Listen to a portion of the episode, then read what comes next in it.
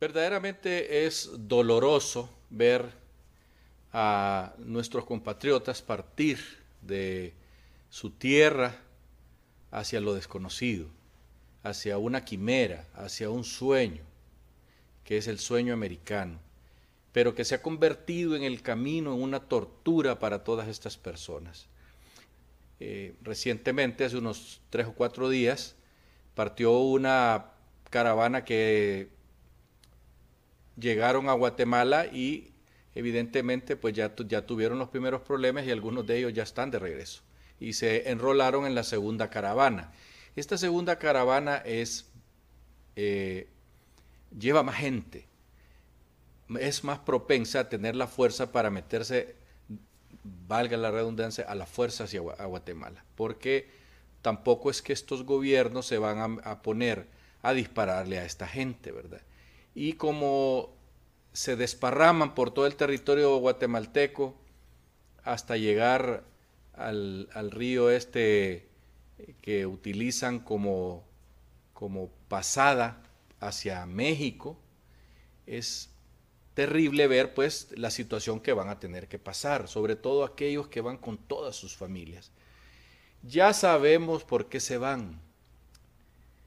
Eh, nuestro colaborador, eh, Roberto Arguello lo dijo claramente, nuestros países están adoleciendo ahorita después de la, del año de pandemia que todavía estamos viviendo, más dos huracanes, hay decenas de miles de hondureños que perdieron todo, así lisa y llanamente. Y por más esfuerzo que está haciendo el gobierno de la República, llevándoles comida, llevándoles eh, eh, limpiándole sus casas, las alcaldías, etcétera, esta gente están desmoralizadas. ¿Por qué? Porque están sin trabajo. Y sin trabajo, ¿quién puede sobrevivir en qué lugar? De manera tal que por eso las caravanas no se van a poder detener, aunque los bajen de las pailitas, aunque les pidan documentación y aunque los repriman en Guatemala y en México. Son pocos los que llegan hasta la frontera entre México y Estados Unidos y son confinados en lugares donde están eh, muy maltratados físicamente por una parte y por otra parte eh, mal atendidos, mal comida.